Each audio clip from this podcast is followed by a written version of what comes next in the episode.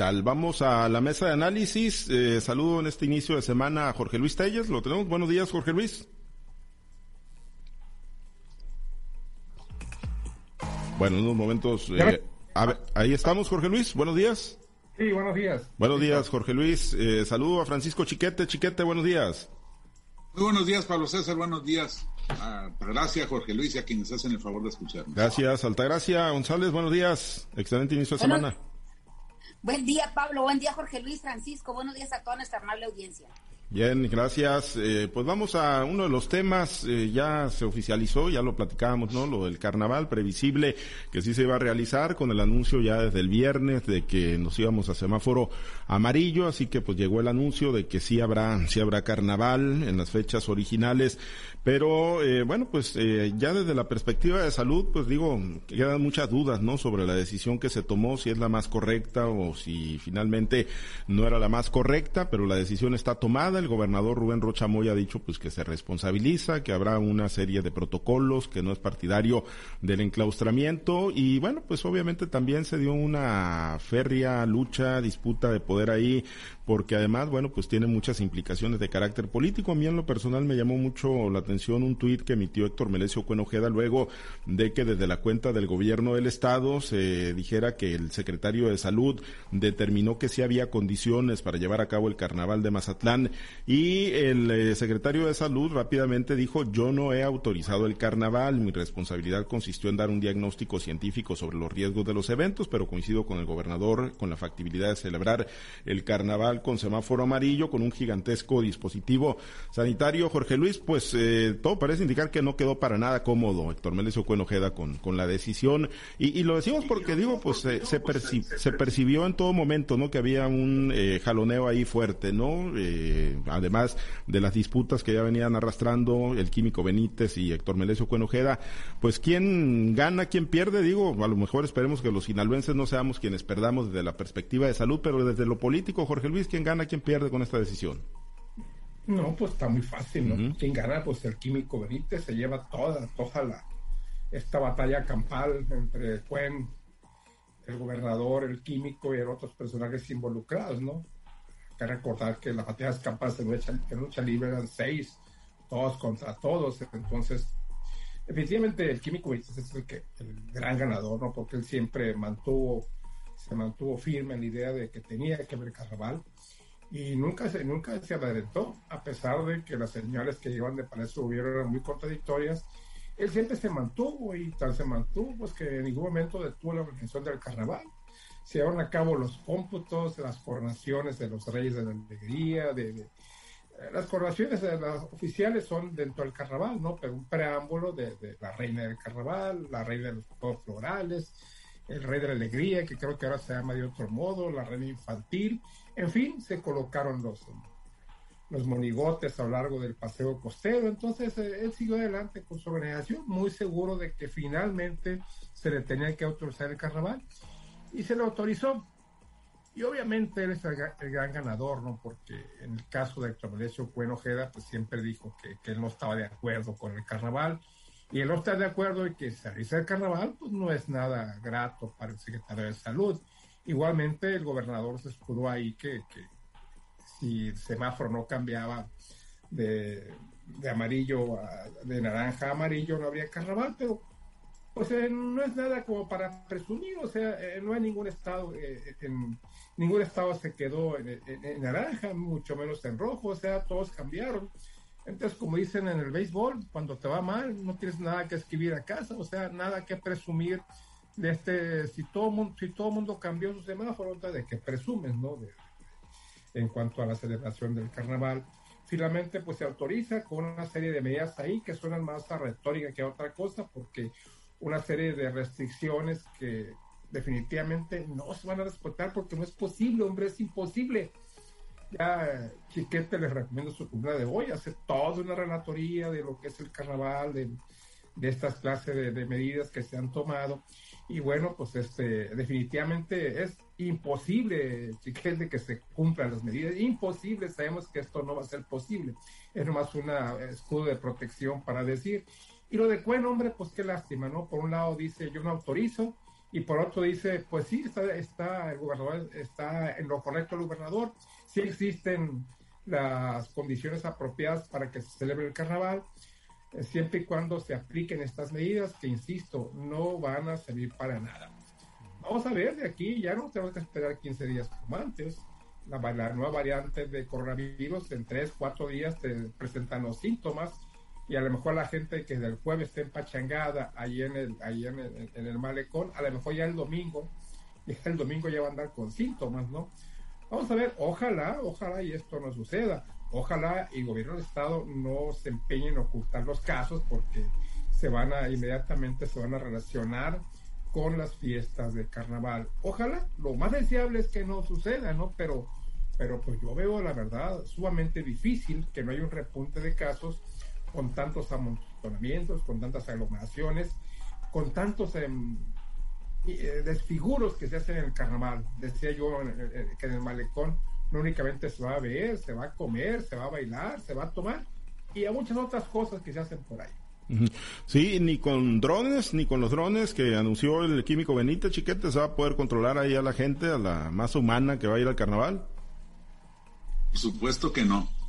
El dron pues sirve nada más para, para pantallar y, no, no, para, no para separar gente, no para decir allá en la cuadra fulana están tres grupos muy cercanos entre sí.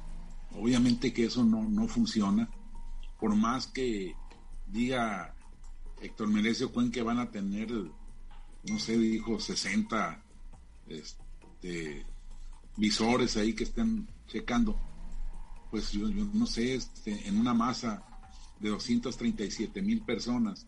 Yo, por cierto, no sé qué va a pasar con el 237 mil uno que llegue ahí, ya no va a pasar eh, con esas medidas tan estrictas.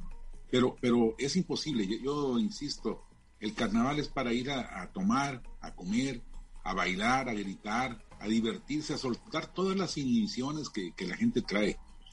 Por muy tranquilo que seas, por muy modosito que seas, en ese ambiente sueltas, sueltas todo. Entonces, no es, no es fácil, no es posible incluso que la gente esté guardándose metro y medio de distancia de su más cercano. No es posible estar yendo a, lavarse las manos o a tomar gel cada vez que tocas alguna cosa o que tocas a alguien. Es, es eh, absurdo. Ahí lo, lo, único posible era no este, no realizar la fiesta o realizarla bajo otras medidas. Mira, en, en, en, Río de Janeiro, el desfile de, de, las escuelas de samba se lleva a cabo dentro de una especie de estadio, un corredor donde hay sillas y hay acceso controlado. Bueno, en principio ellos habían pensado hacer eso, reducir el número de asistentes y, pues controlar las asistencias y, y, las distancias en las gradas pero incluso eso les pareció poco difícil, poco posible de, completar y lo pospusieron para el mes de abril. Y estamos hablando del principal carnaval en el mundo. No estamos hablando de una fiesta regional como Mazatlán, estamos hablando del principal carnaval del mundo y entonces ellos decidieron hacer eso. Nosotros somos mejores que ellos, como dijo López Obrador. El pueblo mexicano es un pueblo extraordinario que no le va a dar el coronavirus. Somos el quinto en muertes a nivel mundial por coronavirus. Entonces, pues esta, esta es una, una situación muy difícil. El gobernador pues hizo lo que tenía que hacer, asumir la responsabilidad, no le quedaba de otra, no hay, no, no hay alternativa, pero esperemos que, que, no les fallen las cuentas, que no les fallen las expectativas. Y, y bueno, pues sí, el químico es el ganador, no solo este, les ganó, sino que los arrolló los fue llevando a hacer el, carnaval, porque el químico vio una cosa muy clara, en la indicación del gobierno federal para que se reactive la economía, para que se hagan los eventos masivos. Entonces, pues el químico jugó con ese score. Rocha le quiso hacer así al, decente, al moderado, y estuvo exhibiendo una, pues una, una falta de decisión que lo llevó a, ser arrastrado, a ser exhibido. A lo mejor tenía desde el principio esa idea, pero no la mostró.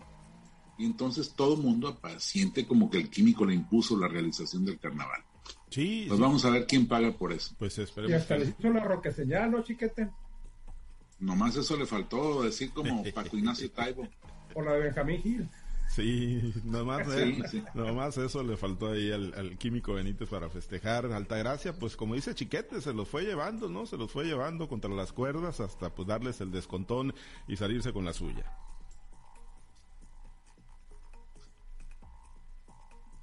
Altagracia. A, a ver, micrófono. Micrófono, Altagracia, si nos ayudas. Le digo que esto lo veíamos venir, pues con tantos días de indefinición de parte pues del Consejo Estatal de Seguridad, encabezado por el profesor Rubén Rocha Moya, y vimos cómo eh, Héctor Melesio Cuen estaba en una especie de, de, carrera desesperada, ¿no? Por, por hacer entender el por qué no se podía llevar a cabo el carnaval y sobre todo mostrar el por qué es el secretario de salud o para qué fue nombrado secretario de salud. Siempre las declaraciones de Héctor Melesio Cuen son en ese sentido, ¿no? De, de lo hace como el titular de la salud en el Estado que se ha escuchado, que se ha atendido por parte de otras autoridades, bueno, eso ya deja mucho que desear, ¿no? Eh, pero sí vimos cómo en el, en el momento en que se, se dice que el carnaval está, está autorizado y que es por parte del titular de la Secretaría de Salud, pues ese tuitazo fue para descargar personalmente pues y, y abanderar lo que él siempre había defendido, ¿no? Definitivamente que esto es eh, le pasaron por encima, eso entiendo perfectamente, le pasó por encima quién, pues el mismo gobernador del estado que dice que él es el que toma las decisiones en este estado, ya lo dijo la semana pasada en una en una pregunta que le hicieron, ¿no? Que él es el que toma las decisiones y él es el que este tenía la voz cantante en este sentido, ¿no? Definitivamente que el químico Benítez ha resultado pues un hueso duro de roer, es una persona que está enfrentado totalmente con el secretario de salud, incluso lo veo yo y lo hemos sentido siempre enfrentado en, contra del mismo gobernador del estado, siempre desde las épocas de, candidaturas, pues eh, no muy fácilmente se dejó doblegar y tuvo que auspiciarse en el partido sinaloense para poder llegar a, representar a Mazatlán otra vez por tres años, ¿no?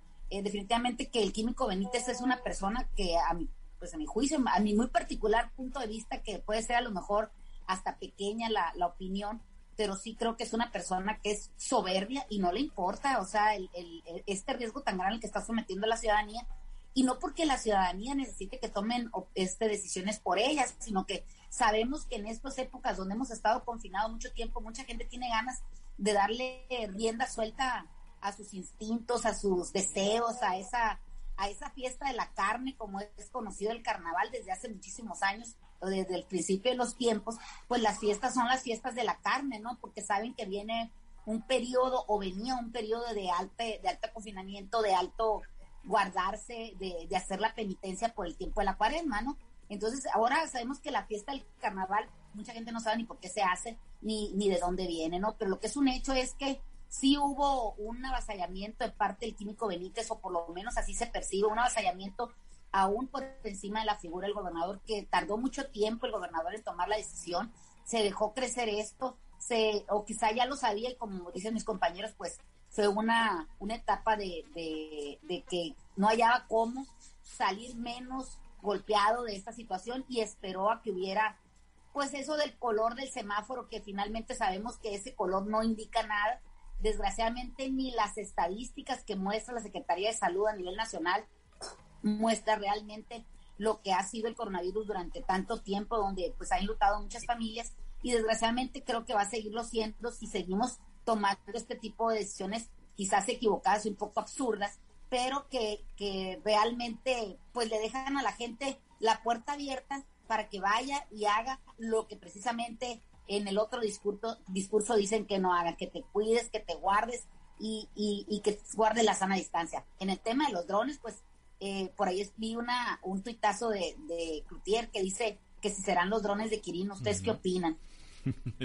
pues saben que cuáles serán, si serán rentados, si serán nuevos, chiquete, no, no sabemos si serán esos drones, pero pues ya como decías, ¿no? Difícilmente van a tener una utilidad, ¿no? Para, pues, dispersar a la gente en caso de que no estén cumpliendo con el 1.5, ¿no? El metro y medio de, de, sana distancia, chiquete. ¿Es, es eh, contratación exprofeso para el carnaval, ahí también del químico? Yo creo que sí, yo creo que es un negocito por ahí. Este, alguien se está llevando una buena comisión con esa con ese con esa medida. Bueno, eh, pues ahí está. Esperemos que no se pongan los muertos ahí por parte de los sinaloenses ante esta decisión más allá del tema político y del jaloneo que va a seguir dando pues mucho para el análisis. Eh, Jorge Luis, y el otro tema, pues eh, Estrada Ferreiro, pues ya, ya se despresurizó un poco ahí el tema, ¿no? Que traía con los diputados locales por no querer aplicar los descuentos para los adultos mayores, eh, los descuentos que están pues debidamente legislados en una visita de Mario Delgado, el dirigente nacional de, de Morena, pues ahí como que medio acomodaron las cosas, pero con un compromiso también medio extraño del gobernador Rocha, que dice que le va a entrar al quite con el 50% de lo que le cueste a la Japasa e, e, ese, ese descuento que le va a aplicar, que le va a otorgar a los eh, adultos mayores. Y pues yo me imagino que eso abre la puerta para que otros gerentes de juntas de agua potable, otros alcaldes, pues también le digan al gobernador, oiga, pues a mí también, ¿no? Yo no sé si en otros, en otros municipios se aplique este pues se haya aplicado este 50% de descuento. Sí, se tiene que aplicar, es ley. Ah, es ley, a, sí, adultos, adultos mayores. Pero pues entonces en este caso va a pasar exactamente lo mismo, ¿no? Todos van a decir, este, ¿y a mí por qué? Como dices, dices tú, Pablo César, yo, yo por qué no. Esa fue la razón de, del abrazo que se dieron en realidad. No se quieren para nada, ¿no? Rubén Rocha y Jesús Estrada Ferreiro, ¿no? En realidad ese abrazo se da, ¿por qué? Por cortesía política, porque está el dirigente nacional del partido, que si bien no es el que toma la última decisión, pues sí tiene muy fuerte la voz para opinar en quiénes van a ser los candidatos al Senado de la República, porque estaban en público por diferentes razones, no porque hayan, porque hayan reanudado relaciones o porque allá se comienzan a querer. No, no, no, claro que no se quiere, ¿no? De hecho, Estado Ferreira está a pleito con todo el mundo, inclusive con los diputados del Congreso del Estado, desde la autorización del predial, del predial urbano que Estado Ferreiro quería pues que fuera que fuera conforme al incremento a, la carestía, cosa que no se logró porque el, cobro máximo es de 4%, 4%, mientras que la inflación el año pasado pues casi alcanzó el 7%. Quedan ahí un déficit de 3 puntos porcentuales que según estaba Ferreiro, pues no van a alcanzar para llevar a cabo las obras del gobierno municipal. Y ahora con este descuento del 50% adultos mayores, bueno, pues Ferreiro aduce pues que esto le quita, le quita financiamiento a la JAPAC para que lleve a cabo su, sus métodos de control de calidad, de producción cualitativa y cuantitativa del agua y las mejoras que tiene la JAPAC colocada, es, eso sí, indiscutiblemente una de las mejores juntas a nivel, a nivel nacional. Pero que ese descuento afecta a JAPAC, afecta al ayuntamiento y bueno, pues ahora que entra de Rocha para decirle, bueno, pues ya, ya no te preocupes, yo te ayudo con el 50% de lo que vas a dejar de ganar, pues tiene razón, por eso pues, todos van a brincar, van a decir yo, ¿por qué no? Nomás porque Freire presiona por ahí. Eh, eso es una cosa, ¿no? Eso que el abrazo, eso es otra cosa, no es meramente político. El fondo de las cosas es esto que les estoy platicando y que ustedes ya, ya, ya saben, por supuesto. Sí, y hasta con el presidente de la mesa directiva también hubo ahí abrazo y la, la chocaron, ¿no? Con el diputado pasista Chiquete, pero pues efectivamente es de aplicación general esta ley que genera descuentos a los discapacitados, a los adultos mayores, a los pensionados y que bueno, pues insisto, con esto que está diciendo este compromiso que hizo el gobernador Rocha de darle la mitad con dinero del, del, gobierno del estado, pues digo, se colocan en la misma situación, ¿no? O se tendrían que colocar en la misma posibilidad las otras 17 juntas de Sinaloa. Así es. Y, y, además el, gobernador tendría que justificar eso, esos egresos, porque es dinero fiscal, no es, no es dinero, eh, de algún modo podría incurrir en desvío, porque bueno, ¿de dónde va a sacar? Esa, esa partida, no sé qué tan voluminosa sea, pero algo debe contar para que le esté peleando el alcalde de Culiacán. Eh, ¿De dónde va a sacar, de dónde va a salir y cómo se va a justificar e-, ese empleo? Y luego pues habrá que ver con todos los demás ayuntamientos. Por lo pronto, en el caso de Mazatlán, el gobernador se va a enfrentar a otra, a otra situación. Eh, de acuerdo con uno de los regidores del ayuntamiento que estaba en, el trienio anterior, eh, el carnaval de 2020 tuvo un costo de 63 mil pesos por encima de sus ingresos, 63 millones, perdón, por encima de sus ingresos. Ahí el gobernador anterior le dio una ayuda muy importante al, cabildo, pagando algo de, las, de los contratos de los artistas. Entonces vamos a ver si el gobernador actual, que dijo que no iba a gastar dinero en obras de relumbrón, pues está dispuesto a gastar 30, 40 millones de pesos en contratos de artistas que pues son de relumbrón, ni siquiera tienen una justificación cultural. Entonces, entre eso y los completarles para los descuentos del agua y lo que vaya saliendo, porque seguramente también van a, repelar los ayuntamientos por el, bajo nivel del predial, pues no sé si le vaya a alcanzar el dinero al gobernador del estado. Pues sí, y a ver si hay esa exigencia también, ¿no? En el resto de los municipios. Altagracia, con tu comentario nos despedimos. Hay conferencia semanera. Está Enrique Insunza, el secretario general de gobierno.